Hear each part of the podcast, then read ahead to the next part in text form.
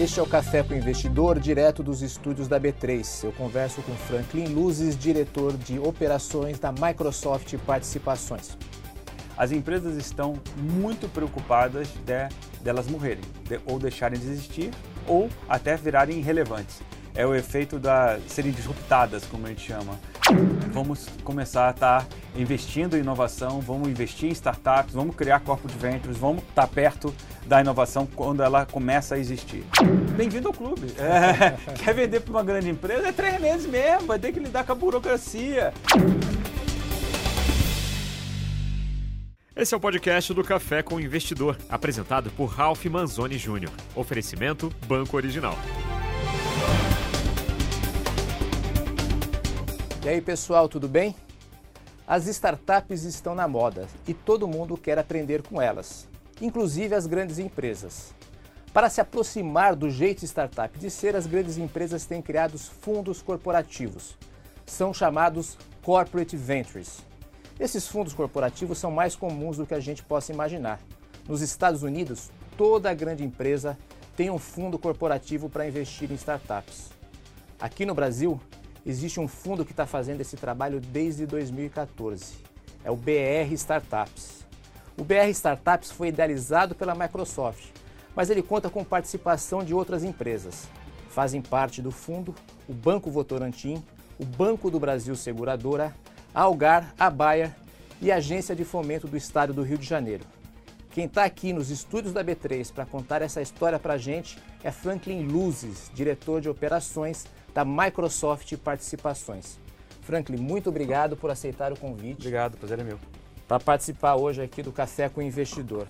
Então, em primeiro lugar, eu queria saber o que é o BR Startups. O BR Startups é um fundo multicorporativo. A ideia é que várias empresas se unam para resolver problemas estratégicos para o Brasil. A gente entende que o Brasil é um país de dimensão continental e várias áreas são importantes para a nossa economia. Por exemplo, o agronegócio, daí a gente trouxe a Baia.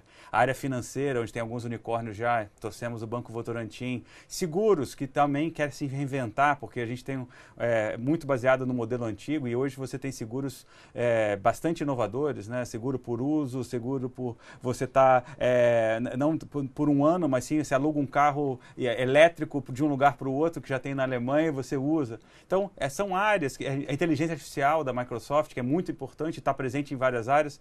Então, essa ideia de juntar vários grupos é, enriquece é, é, o espírito colaborativo e a gente consegue trocar experiências, porque todos nós, por sermos corporações, temos os desafios de sermos grandes e, termos, e serem disruptados pelas eh, novas empresas. E daí a gente, com esse espírito, tenta se unir a elas e inovar no Brasil, o que é tão importante para a nossa economia. E como que surgiu? Qual foi a ideia de criar o BR Startups? É, como empreendedor, é, eu, eu, antes da Microsoft eu tive minha empresa, eu, eu, eu, notei que, primeiro, o Brasil precisaria precisava criar um, um, um, modelo de acesso ao capital, porque o, o, o investimento de risco no mundo inteiro é, ele é capitaneado por, por dinheiro de risco, como o nome já fala. Por, e isso o Brasil ainda estava muito incipiente. O Brasil está melhorando, está crescendo, mas ainda não tem o, o, patamar de capital de investimento que a gente vê lá fora. Então a gente quis trazer isso para cá, na, numa área que a gente chama Vale da Morte,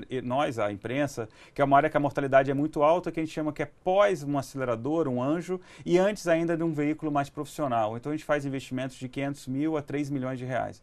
Na época que a gente criou em 2014, não existia nenhum fundo fundo focado nesse segmento. É o que se chama hoje de seed money. Seed money, exatamente. É como uh, é, é, é, o capital semente, como a gente chama Sim. aqui no Brasil. Uh, exatamente. Então a gente quis focar para endereçar o problema do capital, para a gente diminuir a mortalidade das startups nesse segmento, que é muito importante.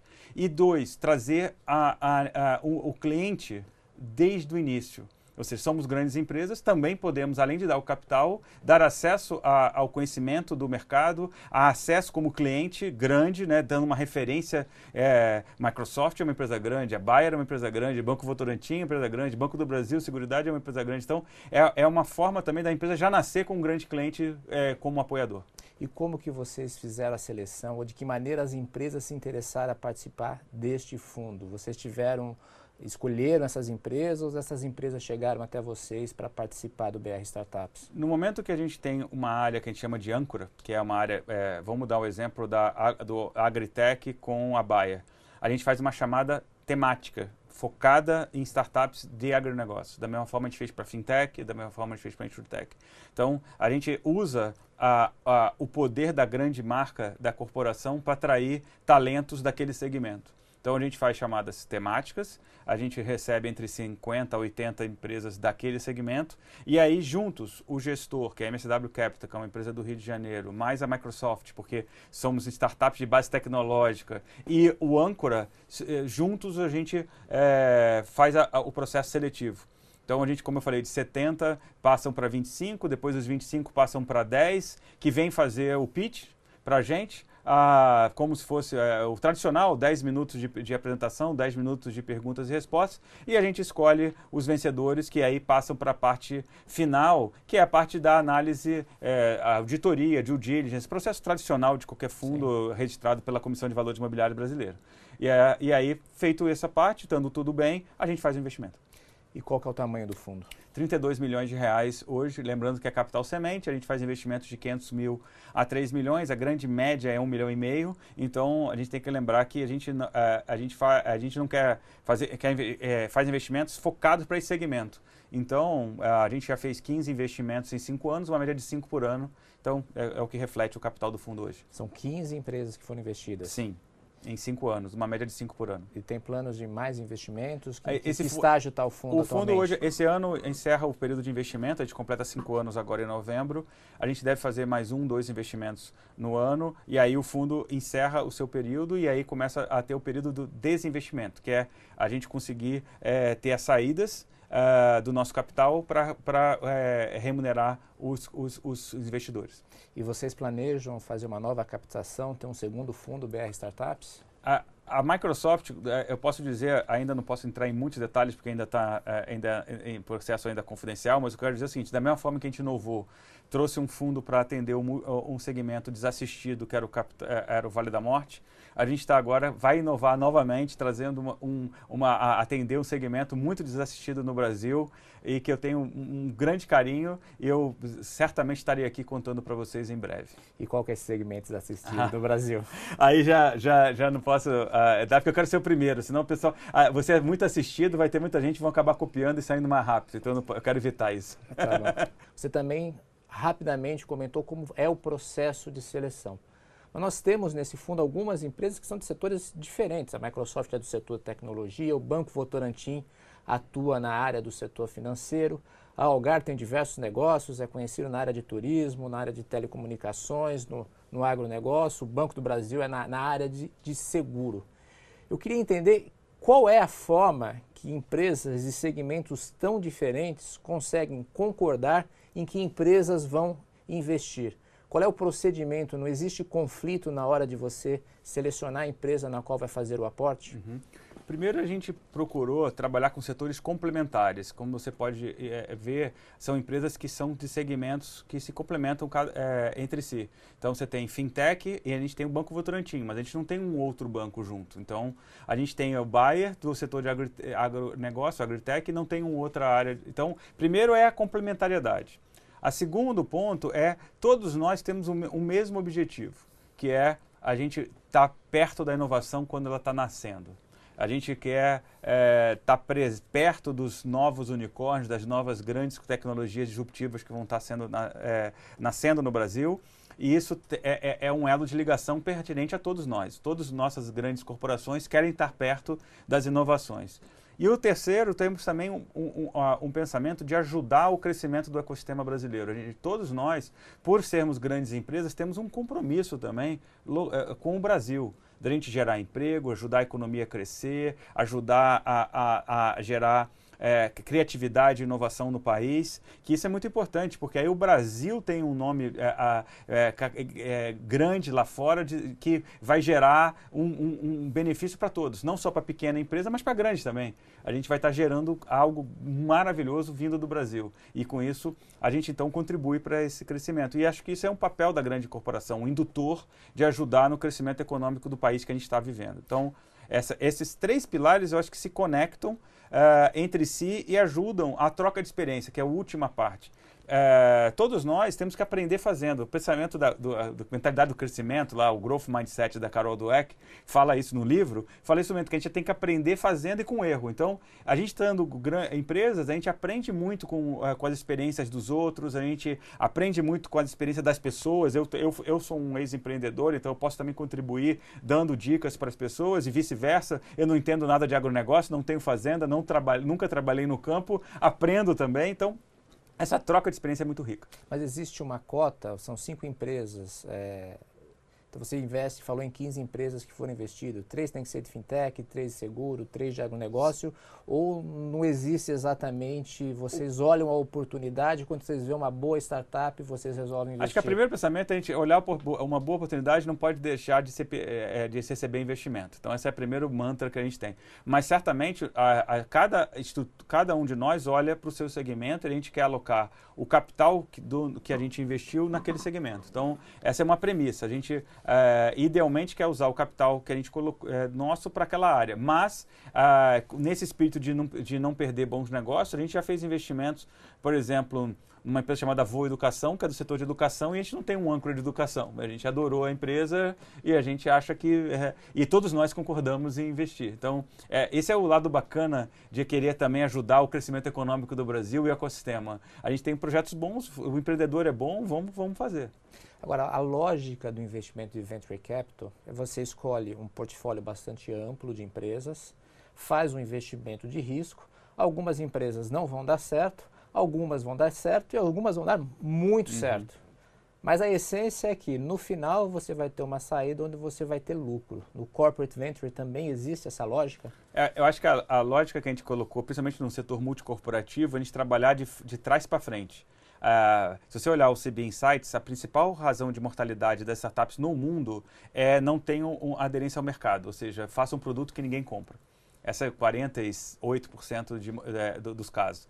Então a gente trouxe ao contrário, vamos ver aqui qual é a necessidade do mercado e a gente vai recrutar startups com base nessa necessidade. Então a gente olha qual é o problema que eu estou resolvendo, qual é a, a, a, a startup que vai é, ajudar a acelerar o desenvolvimento desse problema. Então a gente, essa é a primeira premissa que ajuda a gente a diminuir a mortalidade é, bastante, porque tem uma conexão direta com uma necessidade de mercado e com uma grande empresa já como cliente.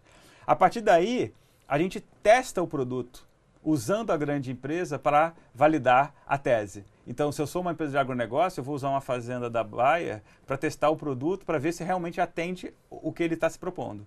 E com isso, a gente garante que o produto já nasce com testado com uma grande empresa sendo cliente e validado tecnicamente, que é a vantagem de ter a Microsoft. Eu consigo também validar a parte técnica, a parte de, de arquitetura, a parte de performance, a parte de qualidade, é, é escalabilidade. Tudo isso é fundamental para o sucesso.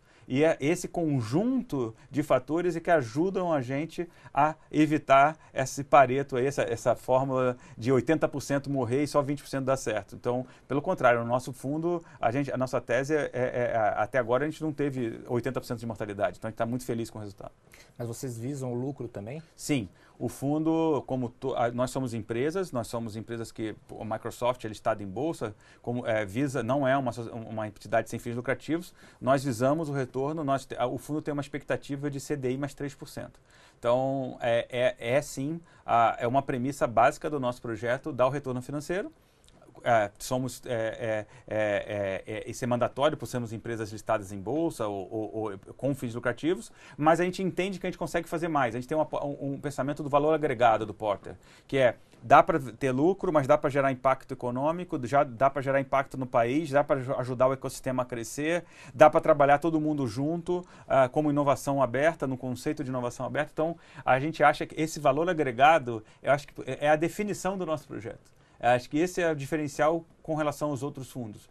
É, os outros fundos também são importantes, também visam lucro, tem, tem capital até mais do que o nosso, mas a, é, é, essa premissa de, de, do valor agregado, do shared value, como chama do Potter, é que eu acho que é a essência de tudo que a gente faz. E é, e é isso que dá a, a, a beleza do que a gente está fazendo e, e os resultados que a gente trouxe até agora.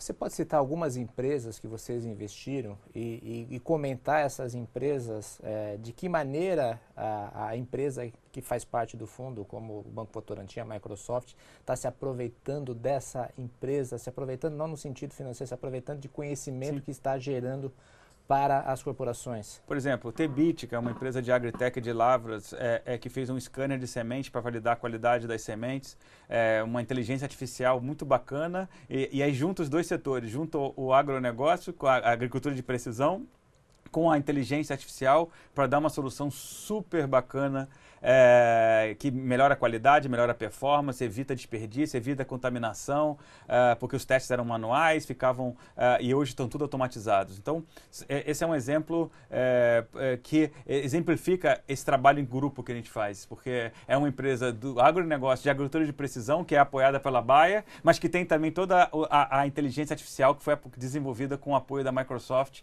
para endereçar um problema real, que é a melhoria da qualidade das sementes do Brasil.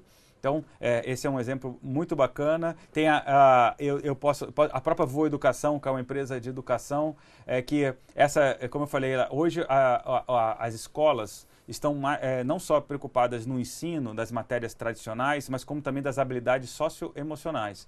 É, o aluno tem que aprender a ser criativo, trabalhar em grupo, lidar com desafio, lidar com frustração, aprender com erro. São qualidades hoje que são essenciais Sim. na vida da, da gente. E a Voa Educação exatamente criou um app que ma mapeia a, os alunos e os professores para é, mapear esse tipo de qualidades socioemocionais. Então, a gente com isso está ajudando a melhoria do, não só do ensino, mas como a, a, desenvolvendo o ser humano para uma geração melhor. E então, esse é um outro exemplo que, ah, por isso que encantou os olhos de todos nós, que embora não seja um setor que a gente tem um âncora, mas é uma causa nobre que a gente entende que vai, pode mudar uh, o futuro da, da, das nossas gerações. Então a gente isso é, é algo que realmente encanta os nossos olhos e foi por isso que a gente decidiu é, é, investir. Mas, mas tem outros exemplos. Eu acho que a gente vai aproveitar o programa para também citar mais um outro exemplo ao longo do, do, da entrevista. Todas as empresas que vocês investem é um pré-requisito fazer um projeto piloto a gente é um pré-requisito já ter tido um cliente, pelo menos, para a gente poder. A gente não quer, embora seja Microsoft, eu adoro PowerPoint, mas eu não quero investir em PowerPoint Company. então, eu quero pelo menos dizer, pode ser um piloto pequenininho. Você está me dando a manchete, Microsoft não investe em PowerPoint. PowerPoint Company. É, sim, eu, o que eu quero dizer é que é a ideia, né? É, é, é, nada contra ter a ideia, mas é um risco muito alto. A gente quer é, realmente que a ideia resolva um problema real. Para resolver um problema real, eu preciso entender e validar com alguém que teve aquele problema. Então, no mínimo, eu quero ligar para esse piloto, esse cliente piloto, e dizer, olha, seu cliente, você está usando a solução da Tbit, você está fazendo, pode ser uma fazendinha pequenininha, um, pagou mínimo, mas é só para eu validar é, que é real a, a, a, solução do problema dele e que ele está satisfeito e que ele está é, tá sendo bem atendido são premissas básicas de qualquer cliente é, é, que é, quando você vai comprar um carro, quando você vai comprar uma casa, quando você vai ir num restaurante, você quer ser bem atendido, você quer ter, é, ser, ter fidelizar, fidelizar o seu cliente para você voltar. É isso que a gente espera da startup, que ela tem essa premissa. Mas após o investimento, é, se for uma fintech, esse produto vai ser testado no Banco Votorantim? Sim, claro. Ele, ele é testado, validado. A gente quer, porque a gente, a gente não quer só o capital do, do investidor. Então, essa é outra diferença de um fundo fundo tradicional. Uh, geralmente você bota o capital e espera o retorno financeiro. Aqui a gente quer, a gente eh, brinca que é mão na massa. A gente quer aqui todo mundo. Eh, eu brinco com ou todo mundo vai abrir o champanhe junto, todo mundo chorar junto. Né? Claro. Então, aí tá lindo, é um time. Então a gente quer estar todo mundo trabalhando em conjunto. Então é, eu espero do âncora que teste o produto. Então, se é uma fintech, que o Banco Votorantim ajude a testar, que a equipe do banco ajude a validar a, a, a tese, que mentore as startups, que ele participe do conselho de administração, né, que a gente vai melhorando a empresa, botando governança e tudo mais, a gente, que ele participe do conselho. Então a gente quer realmente uma equipe é, é, que entenda daquele segmento e que possa dar conhecimento para a startup não replicar erros que poderiam ser evitados. Às vezes ela está tão é, é, voltada com a tecnologia, com o problema do dia a dia dela, é, que ela às vezes não entende ou não conhece os problemas do segmento. E aí, trazendo o âncora que entende do segmento, a gente minimiza esse, é, esse problema e com isso aumenta a, a chance de sucesso da startup. Flanks, a gente tem um único bloco fixo no programa, que é quando eu peço para que o investidor escolha uma startup do portfólio e explique as razões pela qual ele está investindo, ele investiu nessa startup. Você escolheu a Quero Quitar. Então, para começar, eu quero saber o que é a Quero Quitar. A Quero Quitar é uma, uma fintech que faz ajuda à recuperação da dignidade das pessoas. A gente no Brasil hoje tem mais de 64 milhões de pessoas negativadas, ou seja, pessoas com dívidas, que com isso não conseguem ter conta em banco, ter cartão de crédito, ou seja, ela não consegue oferecer um jantar para sua namorada ou esposa. Então isso é muito, é, é, é, é bem complexo esse cenário. E a gente então, a Quero Quitar é, reformulou esse conceito para não só evitar aquela situação desagradável do cobrador ligar para você ou mandar carta é, mal criada, de, de, a gente poder recuperar a dignidade. Então, acho que esse é, essa é uma grande diferencial de você. O nome já diz, quero quitar, é a pessoa querer quitar a sua dívida. Então, ela procura a, a quero quitar e eles têm uma, é, uma, uma, uma, uma abordagem que, para mim, é muito interessante, de deixar a pessoa à vontade de como ela quer negociar essa dívida. Primeiro, ela não fala com o credor, então não tem a carta mal Sim. criada, não tem. A... E se ela, por exemplo, é uma pessoa que não quer falar com o humano, quer falar com. A gente tem uma inteligência artificial que fala com o robô. Se ela quer que a pessoa fale por WhatsApp à noite, porque a esposa não quer que a esposa saiba, fala pelo WhatsApp à noite. Quer falar pelo Facebook, é, só digitando para não ter nem que falar com alguém, a gente fala. Então, ela ela usa um lado socioemocional também muito importante para as pessoas poderem sentir a vontade de como elas resgatam esse processo. Ela e Uh, e, e, então esse é o ponto do que ela faz. Mas por que, que a gente investiu nela? Isso. Que eu acho que é um, qual é a razão é, do A razão de investir são dois. Primeiro, o empreendedor. Acho que uh, se você olhar a pesquisa da uh, uh, CB Insights, PitchBook, na área de early stage, que é a área de seed, que é a área de capital semente que a gente está, a principal razão dos investimentos dos fundos do mundo são os, o time de empreendedor. E qual é o nome então, do empreendedor? Mark, o Mark, que é o CEO da Quero Quitar, é um empreendedor espetacular. Ele, ele é de mercado, ele já teve empresa, ele já passou por problema de, é, com a sua empresa. Então, ele, ele entende do que ele está falando. Ele é, uma, é uma pessoa que tem uma abordagem maravilhosa, criou a empresa exatamente para resolver esse problema. Então, eu acho que o empreendedor, é, para mim, é, é a essência do que a gente está falando e foi por isso que a gente tomou a, a decisão de investir. Segundo, uma causa nobre. Como eu falei, não é só ganhar dinheiro, não é só, obviamente, é, é, ele recupera a dívida, traz retorno financeiro para as empresas, mas tem uma causa nobre que é a, resgate da dignidade do ser humano. Então, esse é um segundo pilar importante. E o terceiro, que aí sim é o lado da tecnologia, a, com a tecnologia da Microsoft, a gente pode aju ajudar muito ao processo ficar muito mais rápido e muito mais é, é, com menos margem de erro. Porque você pega uma base de endividados de um banco, por exemplo, são milhões de, de de pessoas é, num Excel gigantesco. Então, como é que a gente consegue mapear o histórico, validar quais, quais são as chances de recuperação e quais são, qual seria a oferta melhor para a pessoa? Por exemplo, você está com seu pai doente na UTI, você esqueceu de pagar a dívida por, por um motivo que você está com a cabeça fora do lugar e está lá com, no hospital. Então você não pagou porque você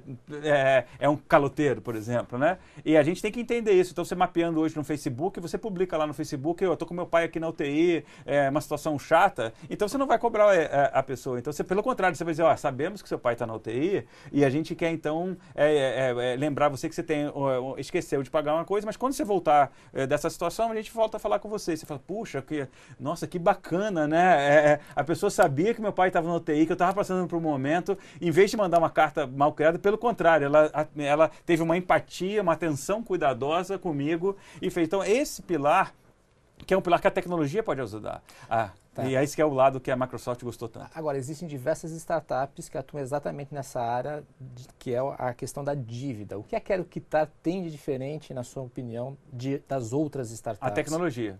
Eu acho que a gente conseguiu com a Microsoft apoiá-los de uma forma que a gente pode usar, só agora termos técnicos, mas machine learning, big data, são termos de como é que a gente usa, analisa muitos dados de uma forma mais rápida, é, sem ter que depender de humano, né? Porque muitas pessoas, é, muitas empresas de negociação de dívida têm uma massa de pessoas no call center ligando para cobrar, ou uma massa de pessoas escrevendo carta, é, uma massa de pessoas olhando o Excel para poder ver o que, que acontece. E hoje tem que entender que tudo isso que eu falei, hoje a inteligência artificial já faz por você. Eu não preciso de uma. De, de eu posso botar tecnologia já real hoje para analisar o Excel e me falar as coisas, para analisar o Facebook e analisar as coisas, para analisar uh, todo esse, é, esse lado que eu falei. Não precisa mandar carta, não precisa mandar é, ligar.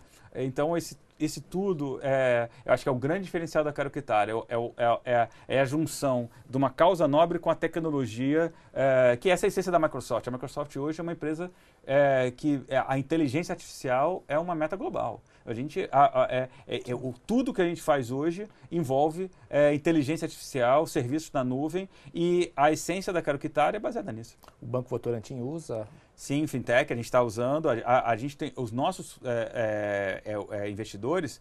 A ideia é que todos eles se beneficiem e usem as soluções das nossas startups. Então, Banco Votorantim tá, é, usando a Quero Quitar, Banco do Brasil Seguros. É, é, se a empresa tem e é, uh, no Brasil provavelmente terá um banco vai ter dívida, ele vai poder se beneficiar. O fato de o Banco Votorantim ser um cotista do fundo e por consequência investidor da Quero Quitar, isso não cria um, um problema para ela que outros bancos usem o serviço dela? É, pelo contrário, a gente se a gente quer que o fundo, a premissa é, de um fundo é que a empresa cresça e vire um grande unicórnio, uma grande empresa bilionária, uma grande escalável, né? Essa é a premissa de qualquer fundo.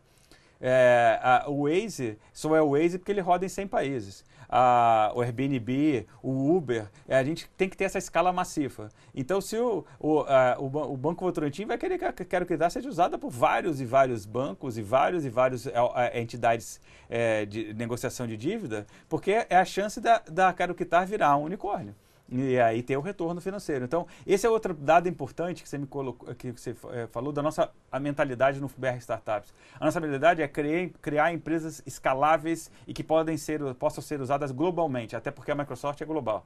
É, e muitos Bayer também é global. Então a gente consegue, é, essa é a premissa. ele tem que ser, as empresas têm que ser usadas por uma, uma maior quantidade de clientes possível, porque é assim que elas vão virar colossos, unicórnios grandes empresas e é assim que a gente vai ter o retorno do nosso capital investido. E como você espera uma saída da Quero Quitar? É, como eu falei, que ela vá para o mundo, que ela domine o mundo, que ela vá não só para o Brasil, que é, ou, é, embora o Brasil seja um mercado grande, o Brasil tem dimensões continentais, esse, esse player de, de, de unicórnios é um player global.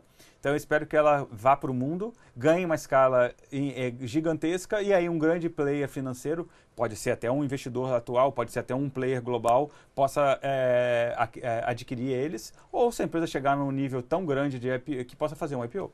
Franklin, é, eu comecei a nossa conversa dizendo que está na moda hoje, as startups estão na moda, que todo mundo quer é, se parecer com uma startup, quer aprender com uma startup. E tem uma pesquisa que mostra que no ano passado, pela primeira vez na história, os fundos de corporate ventures superaram os fundos tradicionais de venture capital, ou seja, as empresas estão investindo bastante em startups. Na sua opinião, por que isso está acontecendo? É, é, é, hoje essa é uma tendência global, não só é, aqui no Brasil, mas é globalmente, como você citou, porque as empresas estão muito preocupadas de delas morrerem, de, ou deixarem de existir, ou até virarem irrelevantes. É o efeito da serem disruptadas, como a gente chama. Uh, é o efeito blockbuster Netflix. Você é, tem um, uma empresa colosso global, presente em vários países, e aí vem uma empresa com três, quatro pessoas, startup, acaba dominando o mercado e, é, e o blockbuster deixa de existir. Então, é, outro estudo que a gente tem, que da, né, se você olhar as 500 maiores da Fortune nos Estados Unidos, 40% em 10 anos morreu, sumiu, e é já um estudo, uma previsão de que nos próximos 10 anos os outros 40% vão, vão, vão sumir. E isso, então, essa é uma discussão presente no, no, na, no, conselho de administração das empresas, nos sócios, nos donos, eles, é, como é que evitar isso que isso aconteça. Daí vem vamos começar a estar investindo em inovação, vamos investir em startups, vamos criar corpo de ventures, vamos está perto da inovação quando ela começa a existir. Então, acho que esse fenômeno é um fenômeno gerado para é, evitar essa alta mortalidade corporativa agora é, que está acontecendo. Por outro lado, empresas como a Microsoft tem a. E aí eu vou falar um pouco por que, que a Microsoft entrou nisso, porque não é só por essa razão, é também. Tá. Mas se você olhar, a missão da Microsoft Global é, é ajudar que as pessoas e as, e, as, e as empresas conquistem mais. A gente, então, é, atinjam melhores objetivos. Então, se você olhar pessoas, é, empreendedores, empresas, startups, então, gente, na nossa missão, a gente tem uma conexão direta com o, o ajudar o ecossistema a, ser, a, a fortalecer, a ser criado. Então, isso para a gente é muito importante. Então, não só é um desafio é, corporativo de evitar a mortalidade e a disrupção, mas também está atrelada à nossa missão de ajudar a, as pessoas e, a, e, as organizações a conquistarem mais. Então, a, isso é, contribui muito para a gente poder ajudar a, a um projeto como o BR Startups nascer no Brasil, porque a gente quer ajudar o ecossistema a ser gerado, ser criado. Outro ponto importante dessa, dessa, dessa visão é que as startups, as empresas, hoje precisam não só inovar na, na, área de produto, na área de criar soluções mais arrojadas, é, principalmente digitais, né? a transformação Sim. digital que está tanto em voga, mas também atrair gente boa. A gente tem que entender que as pessoas são feitas de pessoas. E essa geração nova, ela trabalha por uma causa ela não trabalha só por ganhar dinheiro ou só por bônus. A gente tem que entender que as pessoas querem um mundo melhor, querem menos impacto no meio ambiente, é, é mais diversidade. É, e isso é, então você é, cada vez mais você tem que as grandes empresas pensarem e agirem como uma startup. Então você também está tendo um movimento de como você se aproxima das startups para aprender com elas. E, esse espírito de cultura. Então, como fazer isso? É. como, como aprender com as startups, mas como agir, principalmente como agir com startups? É, imagino que não seja a única forma de se aproximar da startup o corporate venture. Existem outras estratégias? Sim, sim, sim, existem muitas. Primeiro é a gente tem estar tá perto delas, né? Então é, é, é importante a gente aprender conhecendo o outro. Então, como é que a gente fica perto do outro? Então, eu posso fazer coworkings, eu posso usar espaços de renovação, posso fazer hackathons. Então a gente tem muitos eventos. Você pega, por exemplo, um cubo do Itaú, é, é, é, é um centro aqui em São Paulo, em Nova Brá do Bradesco, distrito, fintech, health tech, é uma é áreas que estão se unindo em prol de uma indústria, né? O cubo já é mais genérico, tem, também está em várias indústrias agora a gente tem. Então, essas são maneiras de você. Aceleradoras corporativas, são outros grupos fazendo várias aceleradoras corporativas. Corporate Ventures é outra maneira. O mais importante é, vi, ah, visitando é, ecossistemas, tem muitas empresas hoje que vão ao Silicon Valley, vão a Tel Aviv, vão à China. É, então, eu acho que a primeira parte é conhecer o que está acontecendo. É, como diz o Jorge Paulo Lema, botar o pé na água. Então, bota o pé na água, tá. entende tá. o que está, conhece o que está acontecendo, vê se está gelado ou quente mas a gente tem que aprender a nadar. Então é outro ponto aí, parafraseando o pessoal da Natura lá. então tem que aprender a nadar. Então a gente, é, é, como é que aprende a nadar? Fazendo. E aí eu, eu pessoalmente, agora estou falando do Franklin, claro. eu, eu, eu, gosto do modelo de que é, você é, arrisca colocando o capital, o cacife na mesa. Você não ficar brincando de jogo, aí eu comparo muito quando a gente brinca. Treina, treina, treina, joga, treina, treina joga, joga, jogo. jogo. Já, você já, gosta já, de jogar, você gosta já, Exatamente. Uma coisa é você jogar com seus amigos, feijãozinho ali, outra coisa é você botar seu dinheiro nisso. Então, você vai prestar mais atenção, você não vai ser, você vai ter um outro comportamento. Então, é, o que eu incentivo é que as empresas precisam jogar apostando. Então, é, se dedicando, porque ela vai dedicar tempo, vai, vai, vai ser algo estratégico para a empresa e vai ter um grupo dedicado para essa atividade. Então, acho que essa é, para mim, acho que a, a essência do que as empresas precisam fazer. Você fazer um projeto que você não está investindo ou que você não está botando o seu capital no jogo, é, pode, é, não é prioritário. Se é realmente prioritário, você vai, vai dedicar tempo, recurso e dinheiro para isso. Está na moda hoje você vê quase toda grande empresa aqui no Brasil, imagino que lá fora também, mas em especial no Brasil, processos de seleção de startups onde é, recebem mentorias, recebem dinheiro, recebem é, uma série de, de, de benefícios quando são selecionadas. Eu não vou ficar citando uhum. nomes, porque quase todo mundo uhum. tem. O que, que, você acha desses, de, desses processos? Eu acho, que, eu, eu acho, que, faz parte de um amadurecimento do setor. Eu acho que a maioria das empresas, principalmente o Brasil, que não tinha uma tradição de venture capital, de, de, de risco, as empresas precisam conhecer um pouquinho melhor o segmento. Então, todas as iniciativas que você falou entram no, no, no, na área que eu entendo de conhecer, botar o pé na água. Deixa eu ver o que está acontecendo, deixa eu testar. Mas a gente tem que. É, eu gosto de aprender com os melhores. Eu, eu falo assim, vamos olhar com, o que, que o Silicon Valley está fazendo. O que, que a China está fazendo? O que, que Israel está fazendo? Eles já estão num outro patamar, que é o patamar de eu vou investir em conjunto, eu vou, eu vou fazer parte é, é, do upside, se eu ganhar muito capital, eu também vou receber dinheiro de volta, eu vou estar tá vendo a inovação nascer, eu vou estar tá aprendendo com isso, é, eu posso estar tá ganhando dinheiro com isso e podendo financiar outras áreas do negócio, eu posso estar tá fazendo spin-offs, é, que é você montar um grupo de inovação separado para poder é, ter mais agilidade, ter mais performance, eu vou comprar empresas e não vou absorver dentro de casa, que nem a Microsoft fez com o LinkedIn, é, e aí você consegue manter o espírito empreendedor empreendedor e você não ter o desgaste de culturas diferentes. Então, acho que é, é, eu cito esses exemplos para você mostrar que o, o que, que os melhores Sim. estão fazendo para a gente poder ver onde que o Brasil deveria chegar. Né? Acho que essa fase que a gente está, que você citou, é a fase inicial. A fase maior é essa, essa fase de comprar empresas, dedicar equipes separadas, de estar tá, é, grupos mais ágeis, squads, é, é você está testando produtos disruptivos que podem matar seu negócio.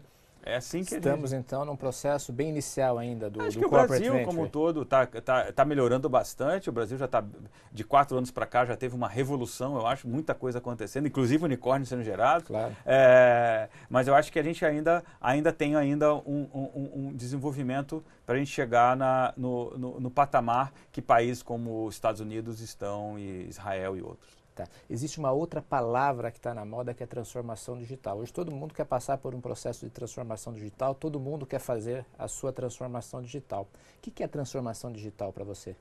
Eu acho que o primeiro ponto que você tem que olhar é o seguinte: o que, que a tecnologia pode fazer para tornar o seu negócio mais eficiente, menos burocrático é, e, e, e, mais ágil? Porque no fundo, no fundo, o que as pessoas querem é, é, é, é a essência, é, são esses três pilares as empresas precisam é, analisar no, no, serviço que elas prestam se elas, esse, esse, tipo de serviços como podem ser evoluídos. Então, acho que, é, não quero citar um, um, um exemplo é, ou outro, mas vamos, vamos citar a, a tecnologias que estão no nosso dia a dia.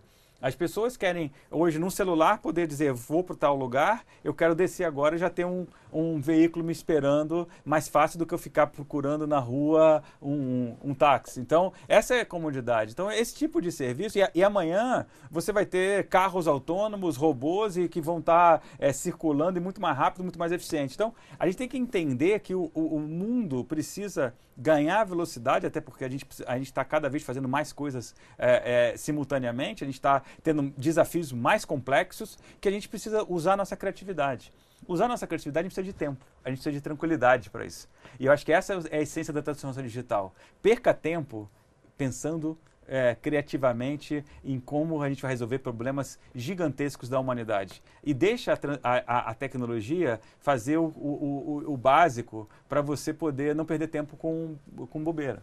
Então, é, é, é essa para mim, tentando ser muito simples na, na derivação da transformação digital, porque eu não, eu não gosto dessas buzzwords ou desses modismos, Sim. porque eu acho que é importante é, é eu sou um médico, é, vou dar um outro exemplo que eu acho muito importante, que eu gosto desse segmento. Puxa, é, se eu estou em São Paulo, eu tenho hospitais maravilhosos, eu tenho serviços maravilhosos, mas é, a tecnologia hoje permite que eu tenha no interior, numa área desassistida, acesso à tecnologia à distância, eu posso operar com robô à distância, eu posso salvar vidas sem precisar estar de, lado a lado. Então, isso para mim é uma transformação digital para ajudar a, melhor, a, melhoria da qualidade de vida e a melhoria da, da, da, humanidade. Então, eu acho que essa é a essência que a gente deveria fazer. Então, se eu sou um hospital, eu deveria pensar isso. Como é, não só mais atendo aqui, mas como é que eu posso ajudar a salvar vidas é, é, em regiões remotas que não necessariamente a gente vai ter um hospital de qualidade, mas com a tecnologia pode ter. Franklin, quero falar um pouquinho mais sobre a sua trajetória de empreendedorismo. A gente estava conversando antes de começar a gravar e você estava me contando que você foi empreendedor, podemos chamar assim, lá na idade da pedra da internet, nos anos 1990. É, você criou uma empresa que era a MHW, que fazia ensino à distância. Fala um pouquinho dessa sua experiência.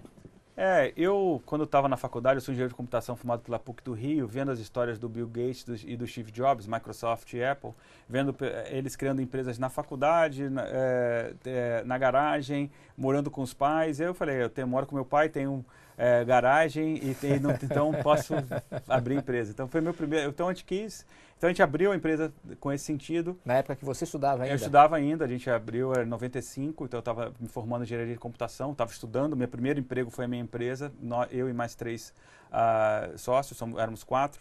Então a gente e aí a, a gente sempre quis fazer algo pensando já de se aproveitar da tecnologia, a tecnologia para ajudar a, a, melhorar a eficiência é, operacional das empresas, o crescimento. Então, é, ensino à distância foi uma foi uma, uma ideia criativa porque a internet estava crescendo, estava começando a ganhar escala e a gente então entendeu que o treinamento era custoso. Você fazer um treinamento de uma grande empresa é, tinha que trazer todo mundo para São Paulo, por exemplo, e aí gastava passagem aérea, gastava hotel, é, alimentação, papel, né, que tinha que imprimir as apostilas.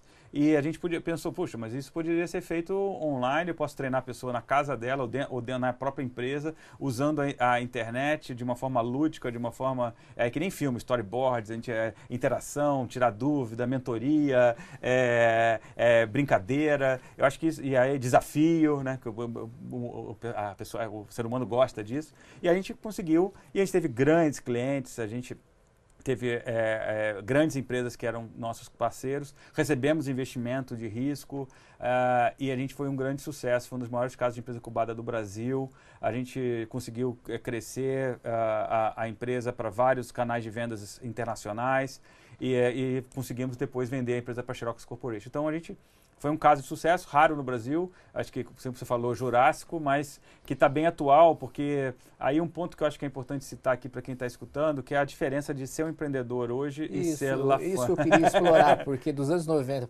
para hoje, muita coisa mudou. Como que era empreender naquela época? Eu imagino que hoje, é, hoje ainda é difícil, mas naquela época devia ser muito mais difícil. Ex exatamente. Eu comparo, eu, eu, comparo com as pessoas que hoje é, usam o celular e naquela época que não usavam o celular, né?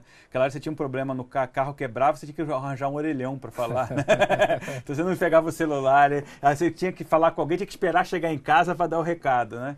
A mesma coisa, naquela época a, a, gente não tinha essa facilidade de cloud que hoje você pluga ao cloud da Microsoft ou de uma, um concorrente, Amazon, Google, não importa, e você já tem a empresa montada rapidinho em, em minutos. Naquela época a gente tinha que montar tudo dentro de casa, então o servidor era dentro de casa, o link com a internet dentro de casa, o equipe de atendimento e suporte dentro de casa, é, aquecimento, é, é, ar-condicionado dentro de casa.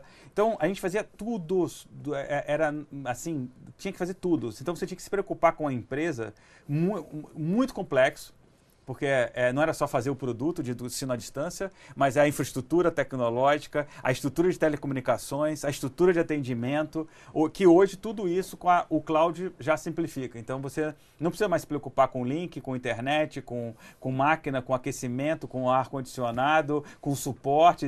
Hoje já tem sistemas muito confiáveis. Então essa é primeira Acho que era uma, é, é uma grande facilidade que hoje que você pode se concentrar no seu negócio. E o acesso ao capital? Você falou que conseguiu rodadas de Raríssimo. investimentos. Naquela época você era empreendedor, era ser tido de maluco, você vai morrer, vai, é, é, vai falir. É, é, hoje ainda acontece isso, mas é, você tem vários fundos hoje, tem vários anjos, aceleradoras. Naquela época não existia aceleradora, não existia pouquíssimos anjos, eram loucos que queriam ajudar é, é, e fundos pouquíssimos, né? Então a gente é, contou com a ajuda de fundos, o Latitec naquela época, mas é, posso contar nas mãos, se existiam três, quatro, eram muitos. Então a gente também tinha dificuldade de acesso ao capital, é, dificuldade de apoio, porque a gente era tipo. Mas aí é, é, é, louco né, de ser empreendedor. Mas acho que aí, eu acho que é para quem está me escutando, é o que eu queria colocar. A essência do empreendedor continua a mesma, que é tomar risco, aceitar o desafio de fazer algo que nunca ninguém foi, fez antes, de você a, ter uma solução que resolve um problema real, que pode ser escalável, que pode dominar o mundo, que pode ser algo que vá para que literalmente não só no Brasil, mas que atenda o mundo como eu fiz. Então a gente essa essência não mudou.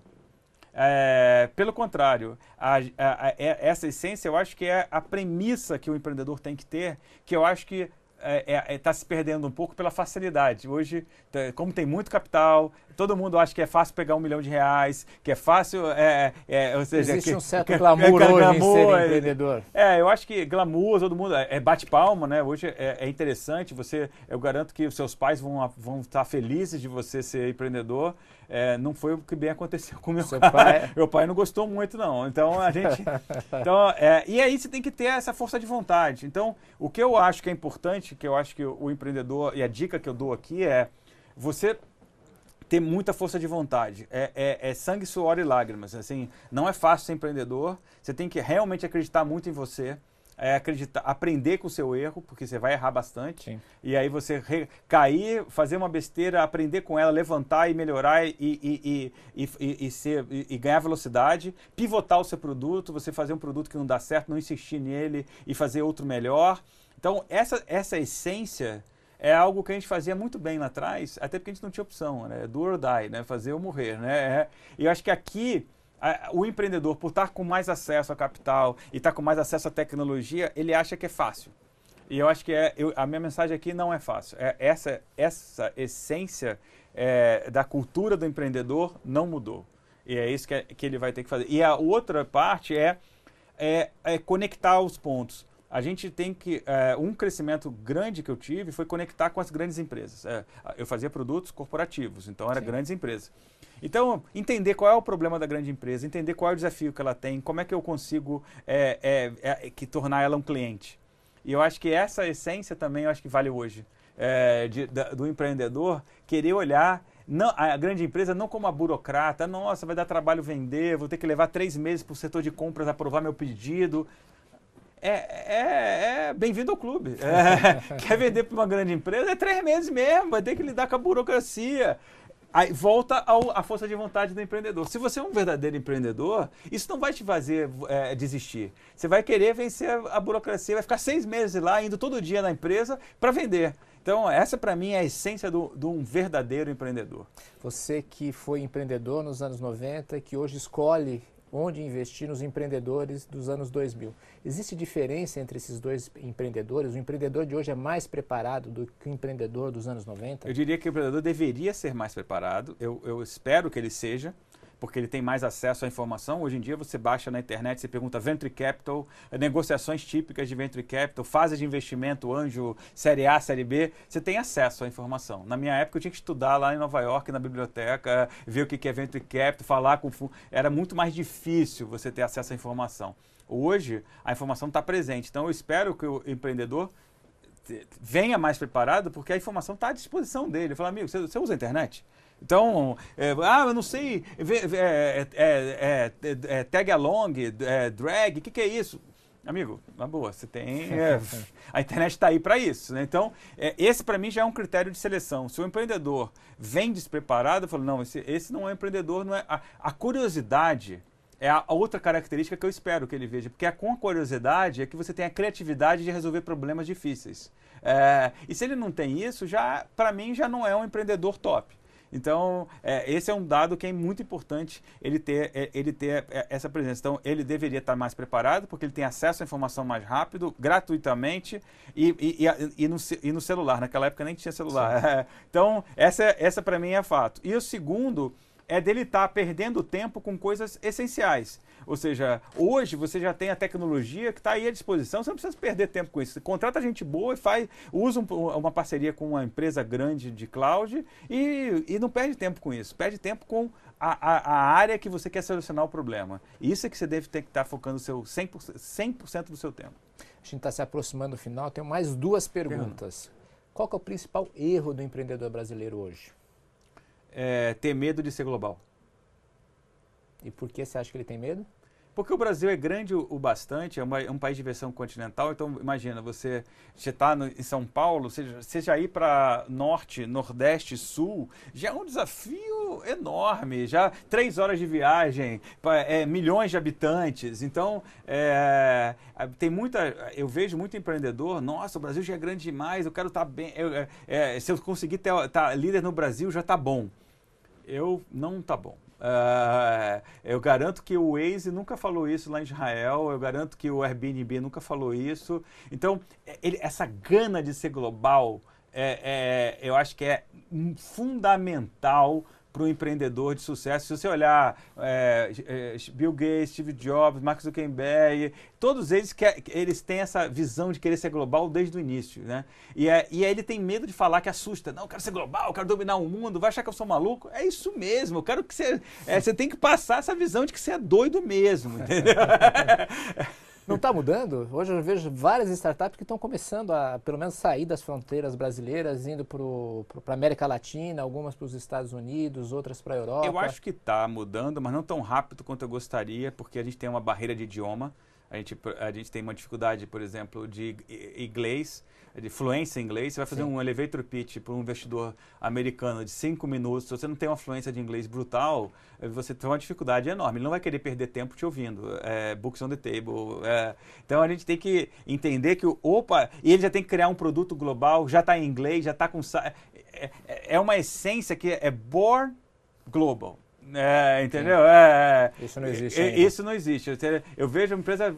Você tem material em inglês? Tem um PowerPoint em inglês? Tem um site em inglês? Não, não tenho. Então é fácil ver. Vai, olha, olha as startups que você fala e olha se ela já tem um site em inglês, se ela tem um produto em inglês, já está publicado lá na. A, a, gente tem hoje os Apple, a Microsoft, o Marketplace é global. Eu boto, eu só aplico uh, um combo box e digo, está habilitado Estados Unidos, Argentina, Brasil, Rússia, França. Eu quero já que a pessoa nasça já global. Baixa o app e usa lá. Entendeu? Então, é. esse é o lado que eu acho que é importante passar para aqui, para quem está me ouvindo. Quem e tá para finalizar, qual o maior acerto do empreendedor brasileiro? É, não desistir nunca, né? Eu acho que o Brasil, com essa crise que a gente passa, global, burocrática, econômica, é, de, de é, inflação, acho que o Brasil tem um, é, é, é, um, uma característica que é muito própria é, até melhor que os Estados Unidos. Os Estados Unidos é uma economia constante, juros constante, é, não tem tanta. Não tem muita emoção. Não tem né? emoção. Aqui é um governo novo, uma economia nova, uma, uma inflação nova, uma, é, enfim, eu acho que é, é, isso é uma característica do Brasil que eu acho que é maravilhosa. O empreendedor está acostumado é, lidar com, com, com inconstâncias e, e, e mudanças é, todo dia. Então, acho que essa é a essência da inovação, você conseguir lidar. É, é, é, é a, única, a única certeza é que você precisa mudar sempre. É, que a mudança é uma constante. É... Existe uma frase que diz aqui no Brasil até o passado é incerto. Exato, exatamente. Então acho que essa é a essência. Então esse, esse para mim é uma fortaleza brasileira astronômica. Tá, Franklin, muito, muito obrigado, obrigado, pela entrevista. Acho que a gente aprendeu bastante sobre o Corporate Venture hoje aqui no Muito programa. obrigado, prazer estar aqui com você. Você ouviu o podcast do Café com Investidor, com a apresentação de Ralph Manzoni Jr. Para assistir nossos programas, acesse o nosso canal no YouTube, Neofeed Brasil. Para receber notícias em seu e-mail, acesse o site www.neofeed.com.br e assine a nossa newsletter. Café com Investidor tem o um oferecimento de Banco Original.